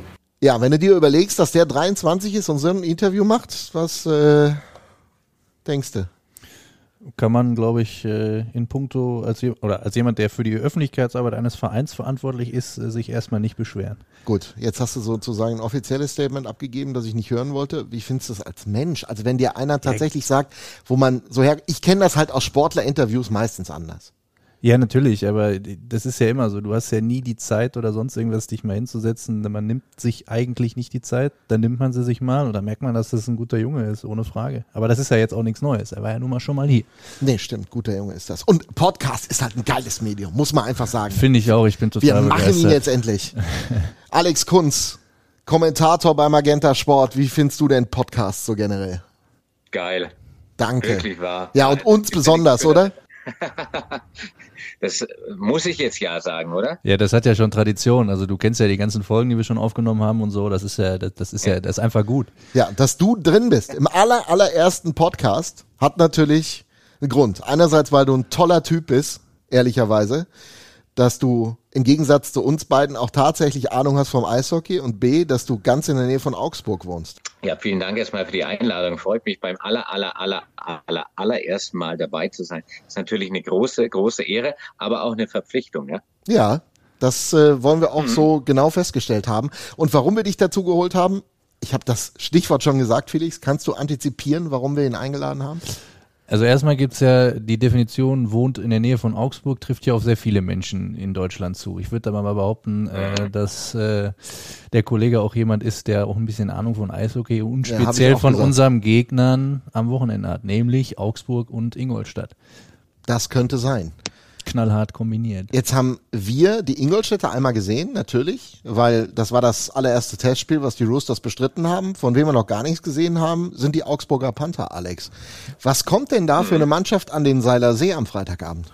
Eine ganz andere als in der letzten Saison, ähm, weil anderer Trainer, ein bisschen umgebaut und vor allem ein anderes System. Ähm, Augsburg spielt viel, viel aktiver als in den letzten Jahren äh, so ein bisschen wieder äh, Throwback in Richtung Mike Stewarts Zeiten, wenn auch nicht dasselbe System, aber man will sehr, sehr aktiv ähm, am Spielgeschehen teilnehmen und ähm, ja, ich bin gespannt, äh, wie es dann letztlich funktioniert über 56 Spieltage. Vorbereitung, man hat die, die vielen neuen Ansätze gesehen äh, vom neuen Trainer. Der hat auch schon viel, viel gut ausgesehen, aber weiß ja selber, ähm, bei vier, fünf, sechs Wochen Vorbereitung, dass da noch nicht alles bei 100 Prozent ist, ist ja logisch.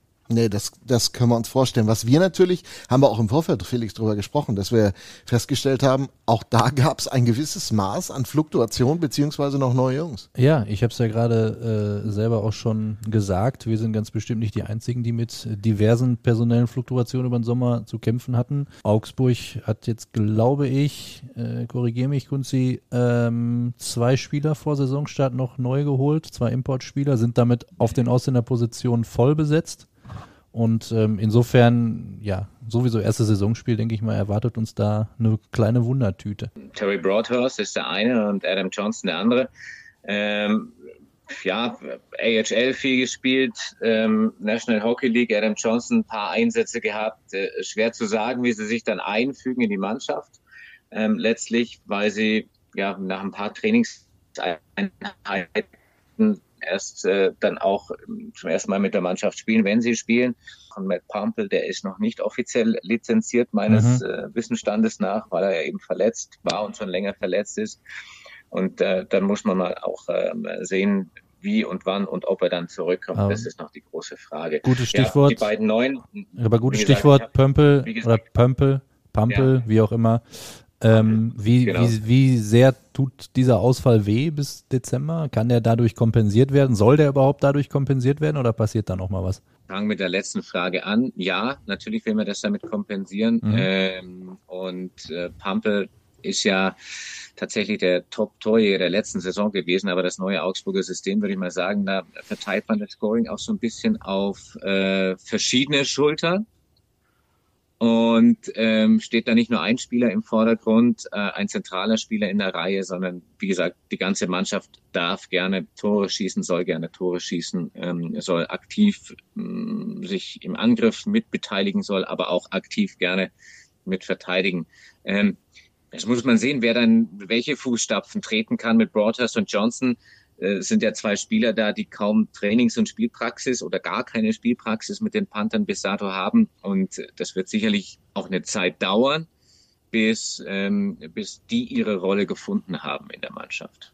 Hast du eigentlich äh, schon so ein bisschen Gefühl dafür, wo die Panther in diesem Jahr ihre Ansprüche hin orientieren? Das heißt, gucken die auch, also gehören sie tatsächlich, wie viele erwarten, zu den Teams, die bleibt bloß weg von Platz 14 und 15 in der ersten Zieldefinition haben? Die Anspruchshaltung in Augsburg ist ja typisch schwäbisch-sparsam, würde ich sagen. Erstmal das, was du gesagt hast, ja, nichts mit 14 und 15 zu tun äh, haben. Das ist mal Devise 1 und dann äh, wird man sehen, wohin die Reise geht. Ich kann mir gut vorstellen, dass man, dass man, dass man da sich vielleicht so eine Halbaussage in Richtung Deutschland Cup äh, Pause dann auch ähm, rauslocken lässt, ja. Aber äh, ganz prinzipiell heißt es, mit dem Abstieg nichts zu tun zu haben. Das ist die Wiese Nummer eins und alles andere. Klar will man äh, gerne in die Playoffs äh, kommen, aber das ist dann Ziel 2.0 oder, oder whatever. Ähm, da legt man sich jetzt auch logischerweise noch nicht fest, weil es auch einen gewissen Umbruch gegeben hat,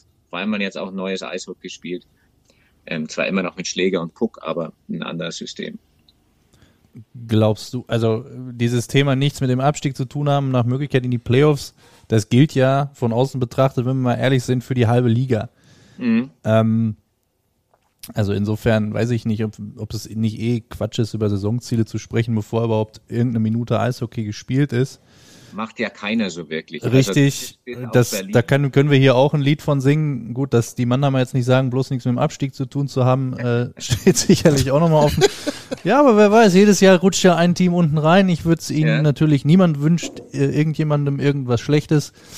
Ähm, aber ja, letztlich äh, ist natürlich, hörst du ja, ja öfters auch mal vor der Saison, ja, wir wollen ein anderes System spielen, attraktives Eishockey und so weiter und so fort.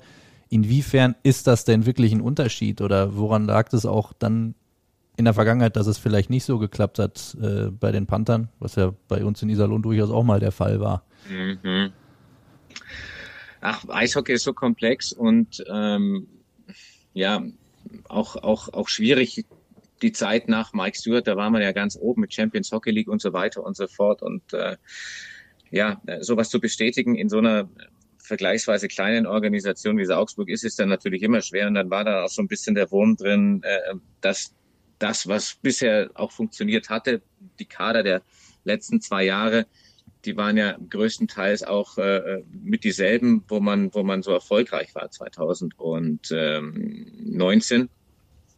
Äh, 2020 ist ja abgebrochen worden. Selbst da hätte man noch die Playoffs erreicht.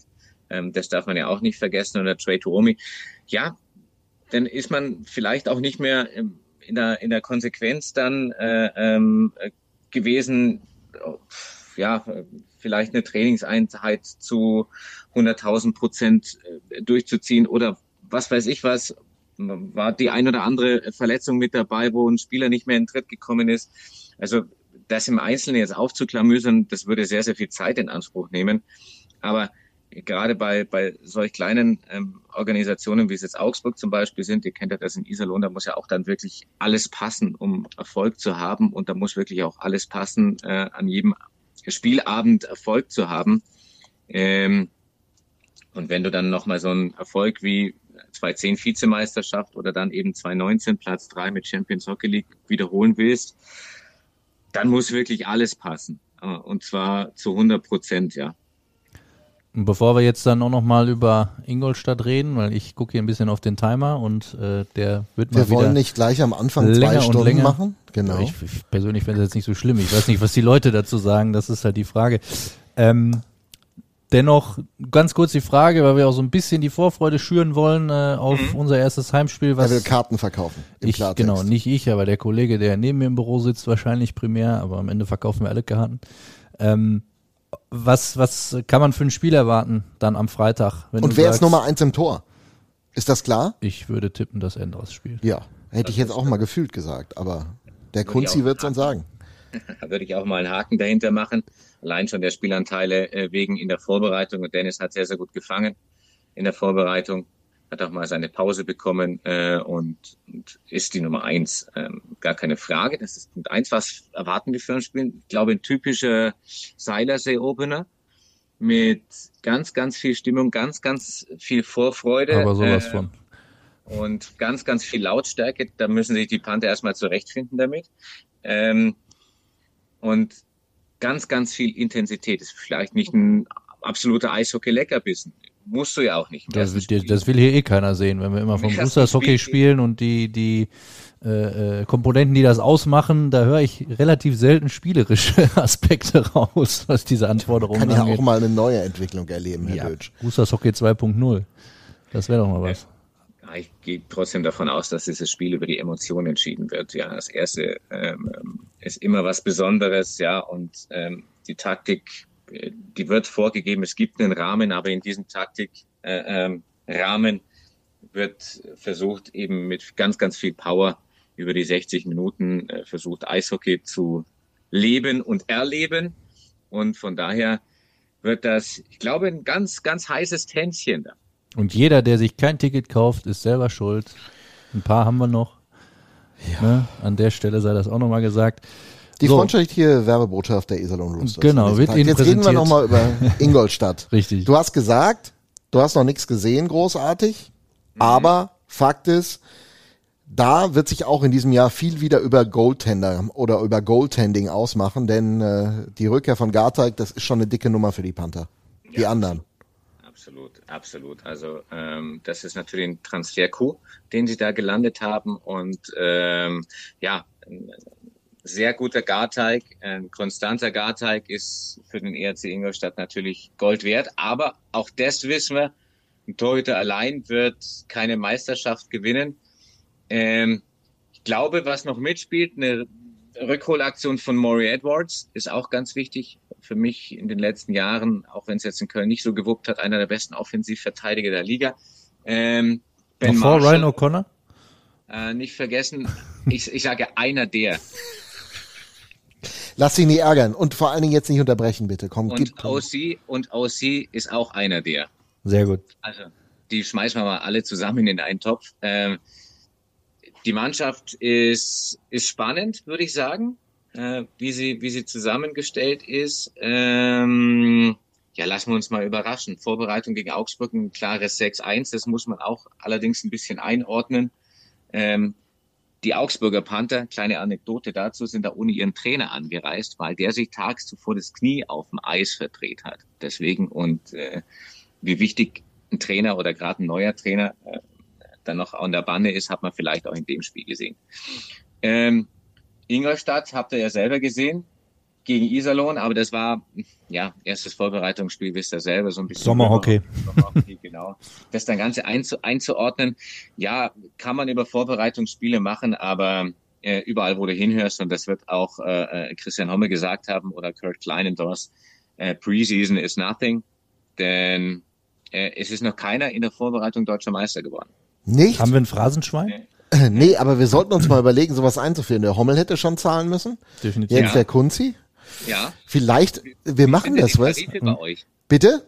Wie sind denn die Tarife bei euch? Das kannst du dir noch aussuchen, wir haben ja noch keins. Aber du Nee, brauchst aber- auf jeden Fall so einen Kaching-Sound. Ja, wir müssen Kaching- äh, Kaching-Sound haben. Vor allen Dingen, wir müssen uns irgendwie eine Institution aussuchen, die die Kohle kriegt am Ende des Jahres. Das wäre eine gute Nummer.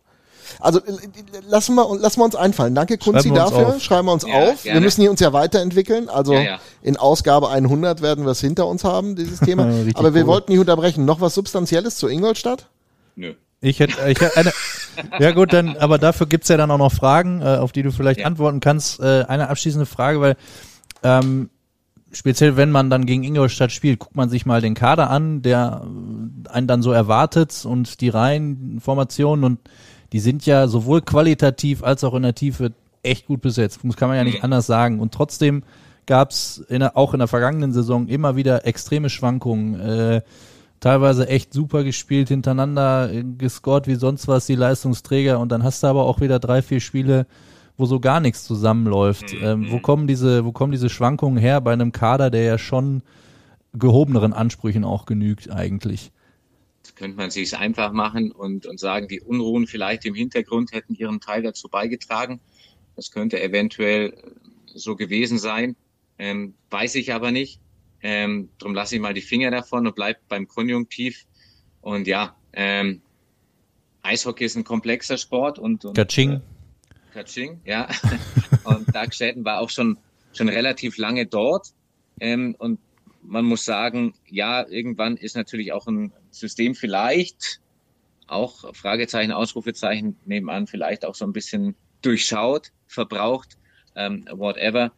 Dann kam die ein oder andere Verletzung noch dazu und ein oder andere schlechte Tag. David äh, Borzowski zum Beispiel, ähm, super Verteidiger. Jetzt in Augsburg dann auch, ja, hat am Anfang überhaupt nicht in die Mannschaft reingefunden, musste Rechtsverteidiger äh, Verteidiger spielen, obwohl er äh, ein Linksschütze ist. Hat ihm, glaube ich, auch nicht so gut gefallen, hat dann, ich sage mal, das erste Saisondrittel vielleicht äh, verschlafen. Wenn man sieht, was der Kerl kann und was er jetzt auch schon für Ansätze gezeigt hat in Augsburg, ähm, dann ist es für meine Begriffe ein richtig guter Eishockeyspieler. Ähm, ja, und sowas summiert sich dann vielleicht auch am Ende des Tages und kommt das dabei raus, was dann am Ende rausgekommen ist, Kaching. Ja, nee, das würde ich dir noch nicht mal, den, den würde Nee, ich dir nicht den, geben. Das den, ist okay. den hast du frei. ja. Alex, Dankeschön für die gerne. kurze Analyse der Augsburger Panther und des ERC Ingolstadt. Also wo bist du im Einsatz am Freitagabend? Wo machst du die Saison so richtig zu deiner Saison? Mannheim-Schwenningen. Oh, Das erste Spiel. Ui. ein wildes Derby im Eishockey Südwesten. Hast du denn eigentlich auch ein Spiel, Mirko? Ja, ich äh, verpasse leider auch den Heimstart der Iserlohn Roosters gegen die Panther. Ich bin in Wolfsburg gegen Frankfurt und äh, sehe das Team vom alten Franz Fritzmeier wieder mal. Ist auch sehr schön. Und äh, dann Sonntag Ingolstadt gegen die Roosters und das live bei Radio MK in Arena Live ab 15 Uhr. Danke, Alex. Danke dir. Gerne. Hab einen schönen Resttag. So, und das war der erste Podcast. Kühe, Schweine, Iserlohn. Was ist dein Fazit, Felix? Also mal abgesehen davon, dass wir viel zu lang waren irgendwie. Oh, Das ist nichts, was man im Schnitt nicht noch beheben könnte, würde ich mal Doch, behaupten. ich mach das nicht. Ich schneide doch nicht deine M's und L's raus. Da habe ich keinen Bock drauf. Gut, dann ist das eben so. Ich ähm, würde mal behaupten, wir können es nächste Woche nochmal versuchen. Ich versuch's auch nächste Woche nochmal äh, und sag nur, wir hatten ja eigentlich noch fünf Fragen am Anfang angeteased. Genau, ja. Die sparen wir uns für nächste Das Woche. hat, also ich muss sagen, das mit dem Programm, das hat hervorragend funktioniert, was Ja. wir uns alles so an Rahmen also die Rubriken haben wir alle haben. super gemacht. Ja, Hut ab. Nächste Woche dann die 1b-Ausgabe, so wie wir uns das wirklich vorstellen. Macht's gut. Das war die wunderbare erste Ausgabe von Kühe, Schweine, Iserlohn. Tschüss. Ciao, ciao. Kühe, Schweine, Iserlohn. Der Radio MK Rooster Hockey Podcast. Dorfradio für Sauerland. Für Fans vom Seilersee mit Felix Dutsch und Mirko Heinz.